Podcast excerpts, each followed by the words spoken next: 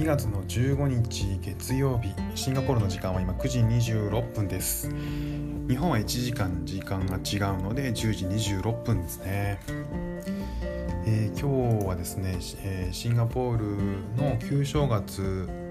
から、え4日経ちまして、えー、今日からあの普通に働き始めるっていう人もいろいろいるんですけどまだあの息子の、え幼稚園プリスクールは休んでる子たちもまだいるので、まあ、ゆっくりもうちょっと旧正月を謳歌してる方もいらっしゃるようですね。えー、まあ例年で言うとみんなこのあの長い休みっていうのが珍しい休みの期間だということで、えー、どっか海外とかに行ったりとかっていう人も結構いるようなのでまあ今年はコロナの影響で海外にも行けないですし、まあ、ステイケーション、まあ、ホテルに泊まってみたりとか、まあ、いろんな、えー、レジャーを普段やってないレジャーを楽しむような、えー、休日の使い方として、えー、楽しんでいる方もいらっしゃるんだと思います。えー、今日お話しするのはですねそんなの旧正月の、えーまあ、文化の中でですね、えーと、お年玉というのが、えー、日本でもありますよね。でシンガポールもですね実はあったんですねお年玉、えー、お年玉というふうな言い方はしないんですけど何て言うかっていうとアンパオというふうに言います、えー、アンパオは、えー、まあなんかこうポチ袋みたいなものに、えー、お金を入れるんですね。であのまあ大体そのサイズで言うと、え、こっちのお札が丸ごと入るようなサイズの封筒ですね。で赤とか金色とか、まあ、なんかこう見るからに、えー、なんかありがたいなって、まあ、新年祝ってるなみたいな、えー、派手な、えー、絵柄の封筒にお金を入れますと。で、えーと、このお金を、え封筒で、えー手渡すという形ですね。でこれは、えーと、家族だったり親戚あとは近所の親しい人とかあと日本ではこれあんまりないと思うんですけど、まあ、もうそもそも親しい人には渡すこともあんまないと思うんですけどあと職場の部下とか後輩とかに、えー、どんどんどんどん配るらしいんですよね。まあ、会うたびにこう配っていくらしいんですよ。まあ、だからこれほぼばらまきですよね。なんかあのただ、えーと、中に小銭を入れちゃいけなくて小銭はなんかこう縁起が良くないらしいんで基本的には、えーと、お札を、えーと、入れるようですね。でえっ、ー、とこれなんかルールがあってあのアンパオのルールとしては、えー、と結婚をしたら、えー、アンパオを配る側に回るらしいんですよ。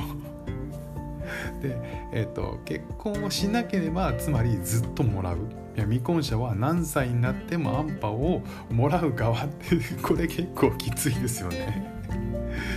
いやきついというかあのいつまで僕もらってんだろうなっていうのは精神的にこれプレッシャーになんないのかなっていうちょっとありますけどね。ね今年もアンパをもらいましたみたいな。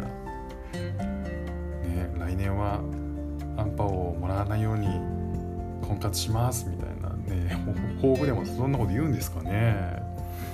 えー、元でえっ、ー、と元期限なんですけど元旦から15日以内に配りきらない配りきらないというか配らなきゃいけないらしいんですよね。その期間の中で。まあ日本もねそんなにお年玉をずっとずっと配るわけじゃないのでまああのあの決まりとしては15日以内には配ると。で、えー、と先ほどったんですけどコインは絶対に入れちゃいけないと。まあ、なんかこれは葬式を連想させるから縁起が悪いということらしいですね。であのこれ、えーと、最近だとイーアンパオという新しい方法もあるらしくてですねえっと、イーアンパオ、えー、お気づきの方もいらっしゃるでしょうか？E というのはアルファベットの E で、えまあ、つまりこう電子アンパオですよね。これはこの e アンパオっていうのは渡す人が口座を持っている銀行で QR コードが印刷されたアンパオ袋を発行してもらうとでそれを渡すとでその QR コード付きのアンパをもらった人が QR コードをスキャンして銀行口座に入金される仕組みらしいんですよ。なんかもうありがたみのか何なのかよくわかんないですよね。要は現金の直接受け渡しは一切不要で何なんでしょうねこう小切手のような。まあ QR コード決済ですよね。ねすごい時代ですよねその。お札っていうねあの縁起のいい数字でえっ、ー、と縁起のいい数字のお金を入れるらしいんです。これそれはもうもはや数字のみというか QR コードっていうね。なんだかよくわかんないですよね。だから本当にもらうものは紙切れと QR コードっていう。